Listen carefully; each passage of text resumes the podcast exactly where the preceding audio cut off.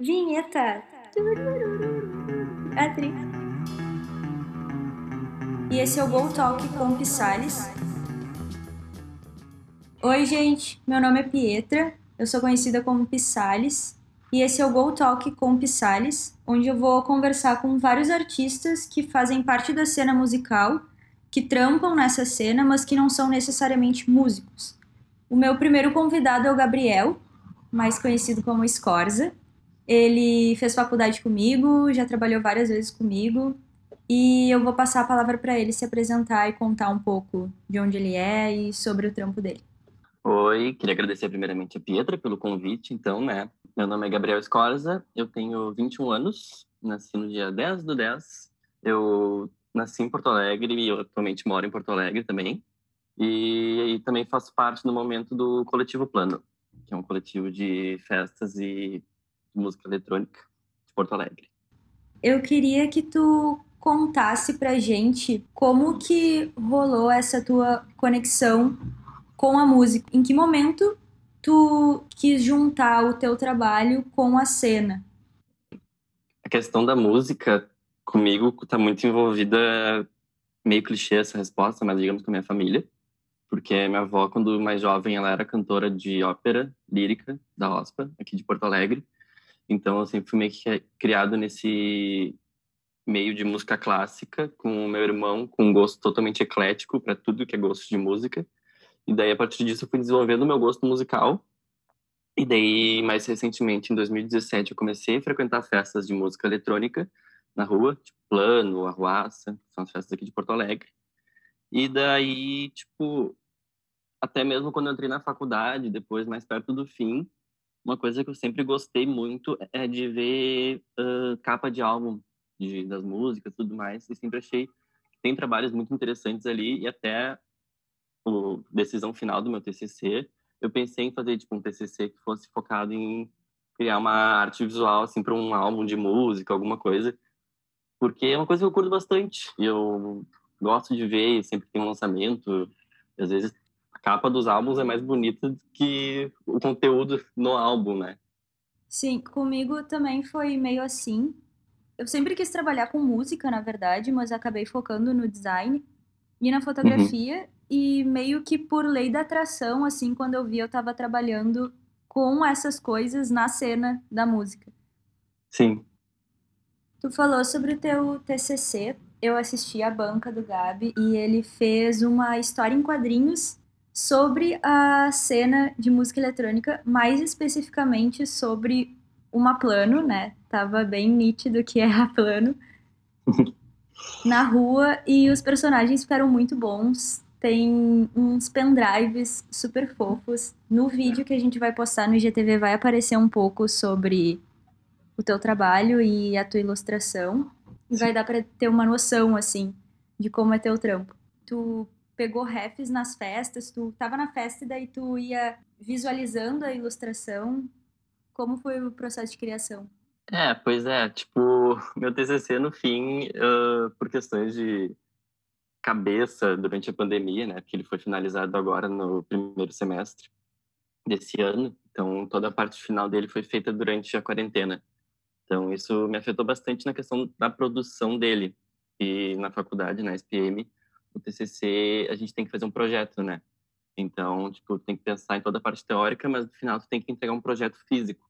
E daí, ali, já perto do fim da faculdade, eu tive uma cadeira de quadrinhos e antes eu tinha tido uma cadeira de design editorial. E daí foram cadeiras que eu gostei muito dessa questão da produção gráfica e do e como eu também sempre tive esse lado de desenho e tudo mais. Daí eu peguei e no final eu decidi, tá, vou fazer uma história em quadrinhos no meu TCC é uma coisa que eu estava bem decidido. E daí eu fiquei um tempo assim tentando pensar, tá, qual vai ser o tema, sobre o que eu posso escrever, não sei o quê. E daí fiquei pensando, fiquei pensando. Daí eu tive, pensei, bah, aproveitar que eu faço parte de um coletivo, né, que é a Plano. Estou envolvido no meio, conheço gente no meio, tenho facilidade para produzir esse tema. E vou fazer uma história em quadrinhos sobre isso, narrando e tal. Daí, durante esse processo, fui pensando em várias formas de como é que eu poderia fazer essa história em quadrinhos acho que no fim eu tentei provar para mim mesmo e talvez até para as pessoas, professores ou sei lá para quem, que eu tinha capacidade de fazer um trabalho teórico, um trabalho de pesquisa bem feito, do que um trabalho de questão de desenho, entende? Então, a minha pesquisa do TCC, o conceito do projeto ficou muito bem trabalhado no escrito, mas no final o quadrinho não ficou tão bem produzido.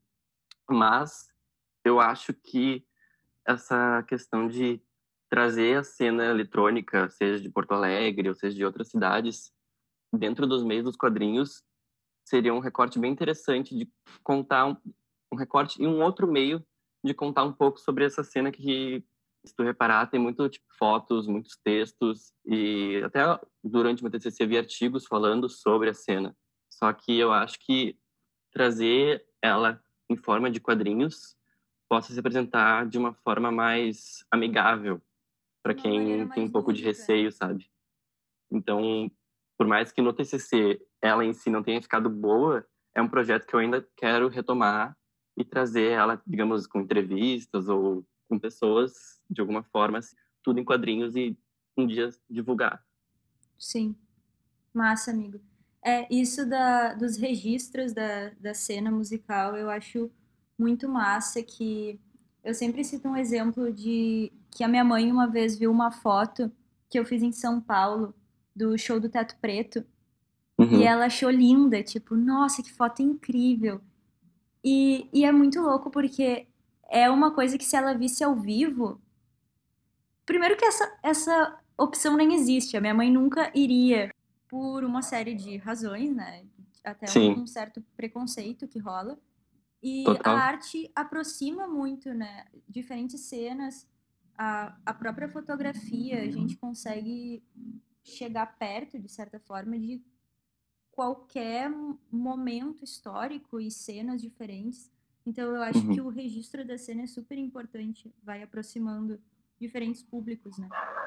É, tipo, os quadrinhos durante meu TCC, fiz uma extensa pesquisa e dá para ver que cada vez mais está tendo produções de quadrinhos independentes e que tratam de assuntos sérios e relevantes. E é um meio muito mais uh, amigável de contar uma história, pelo que se vê, entende? Hoje no Twitter, pessoas estão divulgando semanalmente páginas de quadrinho que estão produzindo, com, através de financiamento e tudo mais, e tem uma grande recepção, porque é uma coisa fácil de tu ler, uma fácil, coisa fácil de consumir, é amigável, tem um desenho ali, então é tipo, é um novo Sim. tipo de registro, acho, da cena, que ainda, pelo que eu vi, ou pelo não sei se tem ainda, mas eu acho que é super válido de ter, e ainda quero tocar esse projeto, né? Massa. Tu falou que tu fez o TCC no período de pandemia, e está sendo um período complicadíssimo para todo mundo, mas a cena artística está sofrendo demais. Eu venho perguntando até para para eu ter certa motivação assim, para amigos artistas, o que que tem mantido eles de pé nesse período? Se é que tem mantido ou porque às vezes a gente não está se motivando tanto, né? Sim. É, justo no período do meu TCC, foi um período assim difícil ali de acostumação. Um professor avaliador na minha banca comentou, porque por eu ser uma pessoa muito sociável, nos intervalos da faculdade, eu estava sempre com muita gente, sempre conversando contigo, com todos os nossos amigos. Eu acho que tipo esse distanciamento, que até no início da pandemia eu fiquei o tempo todo em casa, não saí, tive esse privilégio de poder ficar em casa, né? Isso acabou afetando muito a minha produção. Daí agora, depois do fim da faculdade, eu já estou conseguindo botar minha cabeça no lugar, tendo meu tempo, vendo, meus, botando meus projetos, tudo mais em andamento. Mas eu acho que, tipo, o que mais tem mantido de pé, de forma, assim, meio clichê e fofa, são os amigos, né? Eu acho que, tipo, seja pelos meios de WhatsApp e tudo mais, eu acho que é isso. Sim, total. É, eu também o pouco convívio que eu tenho tipo, com vocês via câmera, com a Fê ao vivo, é o que me pilha, assim, né? E tu tem visto algo, ou tu viu algo ultimamente que tenha te inspirado? Então, como eu tô agora tentando botar minha cabeça no lugar e, tipo, estudar mais, né? Tipo, desenhos e testar formas de desenho e trabalhar um pouco mais na minha arte recentemente eu revi um jogo que foi lançado em 2017, que é Cuphead, o nome. E é um jogo que é todo inspirado na estética de desenhos dos anos 30. Uh, Betty Boop, até mesmo Mickey, todas essas coisas daquela época. E o jogo ele foi todo feito, as ilustrações foram todas feitas à mão e depois digitalizadas. Então, tipo, todo o processo do jogo, ele foi meio que como no da época. Então, é um jogo que, tipo, é uma obra de arte. Se tu vê o jogo, é uma, é uma coisa que vale a pena. Então, nesses dias eu revi o jogo, dei vídeos no YouTube, tipo, ah, referências. Daí era um vídeo no YouTube com várias referências de filmes. Tinham personagens parecidos com o que tem no jogo. Então, agora, recentemente, eu tô meio que nesse buraco de animações anos 30, sabe? Que é até uma coisa que eu tenho me inspirado e baseado muito nas minhas últimas artes, que eu tenho feito até para plano. E que é um também digital e minha arte manual, digamos, que são dois estilos separados, né? Então, recentemente eu tenho focado mais na minha arte digital do que na minha arte de física manual, que são estilos que eu tento trabalhar diferente. Eu acho que é isso. Sim, eu me sou muito fã dos dois, amigo. Eu acho teu, teu trabalho muito único, dá pra ver que o trabalho é teu. E, e eu sou muito fã real. Obrigado. Já que tu falou um pouco aí de videogame, que eu sei que é uma das tuas referências, eu queria que tu trouxesse mais referências pra gente. Alguns nomes, onde tu busca referência. Principal nome que eu quero trazer, que eu quero que todo mundo conheça, é Fernando Duval, que é um artista ele se diz cariúcho, porque ele nasceu no Rio, mas morou muito tempo aqui no Rio Grande do Sul. E ele tem 83 anos hoje, acho, se não me engano. E ele criou todo um universo. Tipo, literalmente ele criou um universo com através de quadros, pinturas e até textos. E daí tu entrar no site dele, tu bota no Google Fernando Duval, primeiro site, tu vai encontrar. Ele criou um mundo imaginário. O mundo imaginário tem mapas, tem comidas, tem uh, famílias aristocratas, por assim dizer, tipo mapas uh, do espaço. Ele criou tudo da cabeça dele, tem tudo nome.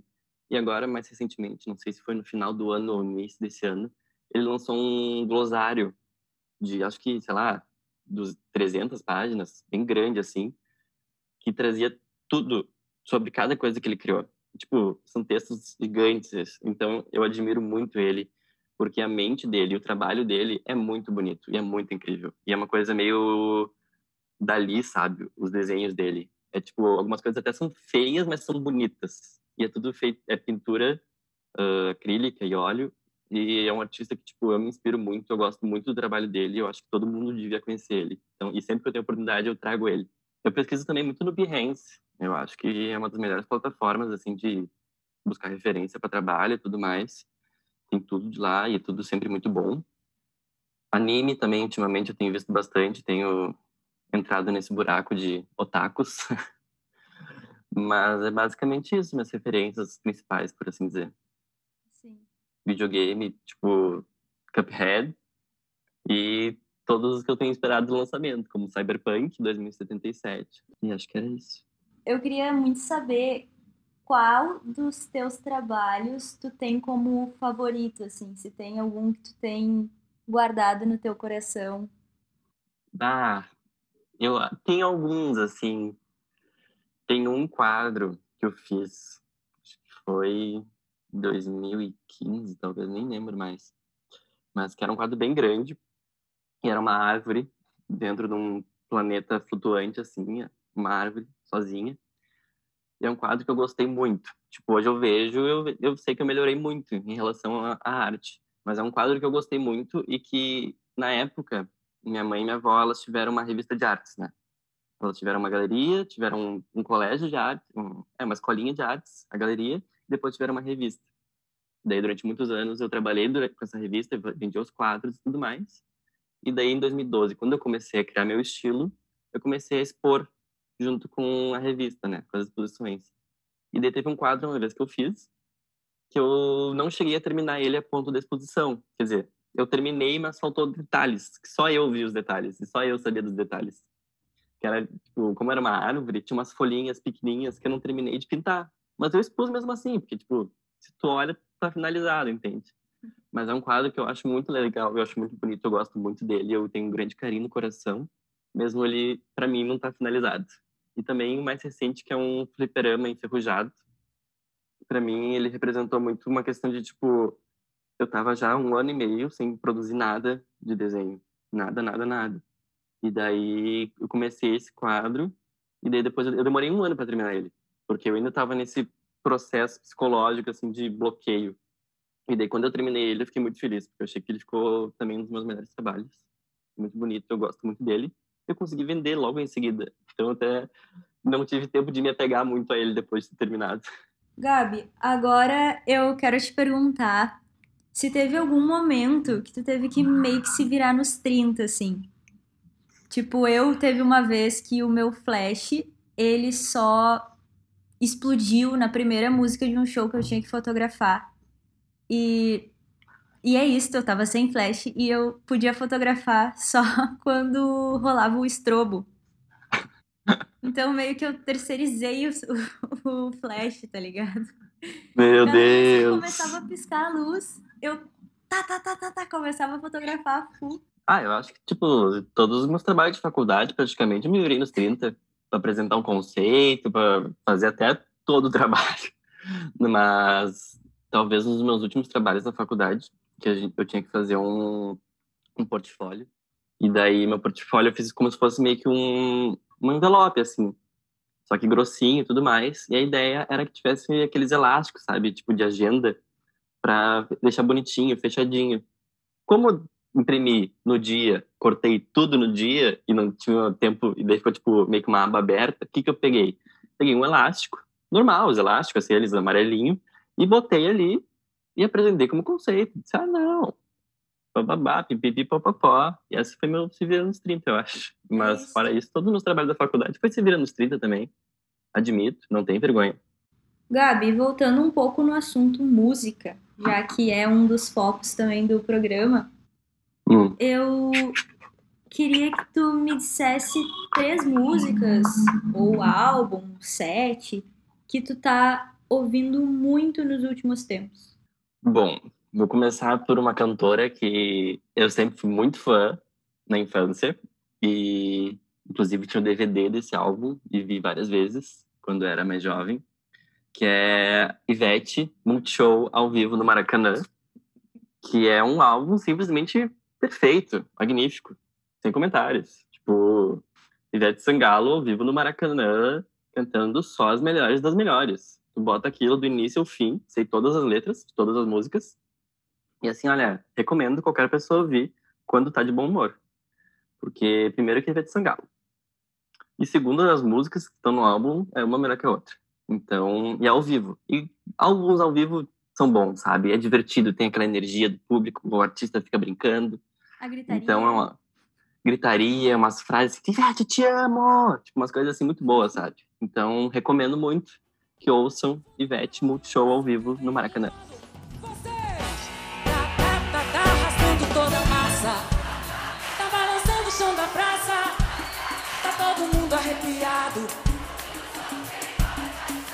Tá, tá, tá, tá arrastando toda a massa.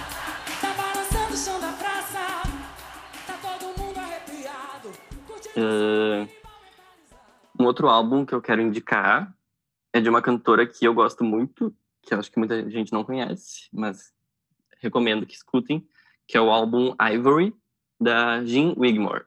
É uma cantora australiana, hoje ela mora nos Estados Unidos, e ela tem esse álbum que a capa do álbum eu acho muito bonita. É um desenho meio que a lápis, assim, do rosto dela com um lobo, é uma coisa meio rosto dela e do lado tem tipo um lobo, uma coisa meio feroz, assim, mas bem bonita, eu acho, a arte.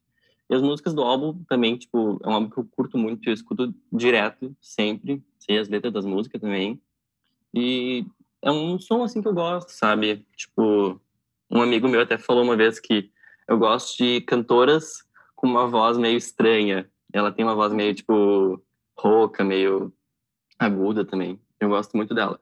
E eu acho que é um álbum, e ela em si também, que vale dar uma olhada.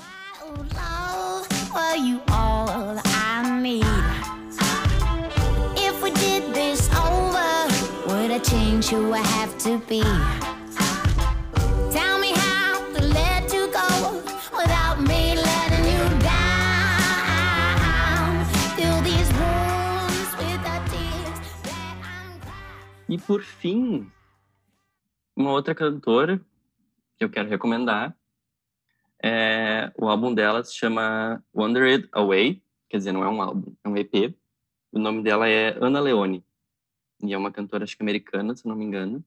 E essas músicas são mais, tipo, calminhas, uma coisa mais, uma vibe mais meio depressiva na chuva. Que também eu adoro umas músicas tristes, sabe? Mas eu escuto música triste para ficar feliz. Então, tipo, é um EP muito bom, assim, as musiquinhas são bem relaxantes. Ela tem uma voz bem suave e tudo mais. Então, uma terceira recomendação de EP, álbum. Então, eu acho que é isso.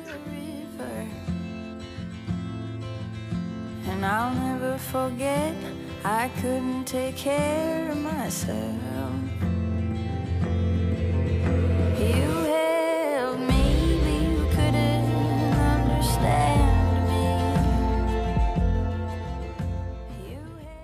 Sim, eu acompanho os teus stories e eu vejo que tu gosta muito de encenar músicas. E cenas Adoro, musicais. adoro.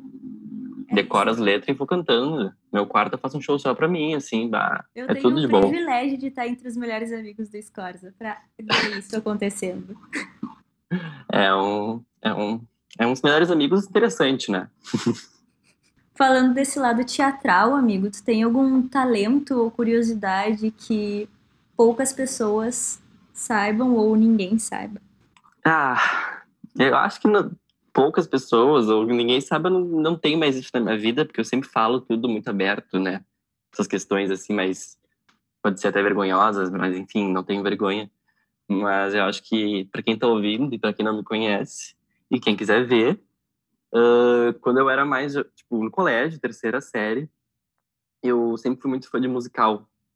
E daí minha avó sempre foi uma pessoa muito, uma figura muito importante na minha vida porque ela me levava no cinema, sempre me levou no cinema. Então, essa minha avó que é artista, cantora de ópera, né? E daí ela sempre me levou no cinema, ela sempre foi uma, pessoa, uma figura muito importante e ela me fez gostar tipo muito de musicais. E até eu ganhei tipo DVD do Mamma Mia, depois eu ganhei, só que antes eu ganhei o DVD do Cantando na Chuva. Daí eu fiquei vendo esse filme várias vezes e várias vezes. E daí teve um show de talentos no colégio. E eu tava nessa vibe de ver o filme. E peguei e me inscrevi. Dizendo que eu ia sapatear. Cantando na chuva. Só peguei e fui. Eu não sei nem como aconteceu. Eu fechei meus olhos, eu acho, sei lá, me inscrevi.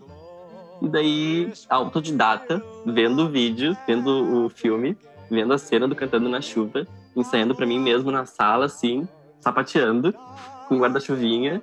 Daí disse pra mãe, ah, que era um figurino parecido e tudo mais. E daí foi isso. Tipo, fiz uma performance da música Cantando na Chuva, assim, In the Rain, ah, no show de talentos, na terceira série. Só fui. Eu nem tinha muitos amigos na época, mas fui sem nenhuma vergonha na cara. E tem vídeo disso no meu Facebook. Então, quem quiser ver, vai lá. Gabriel de Menezes Corsa. Tem o vídeo deu com, sei lá, 10 anos, dançando Cantando na Chuva.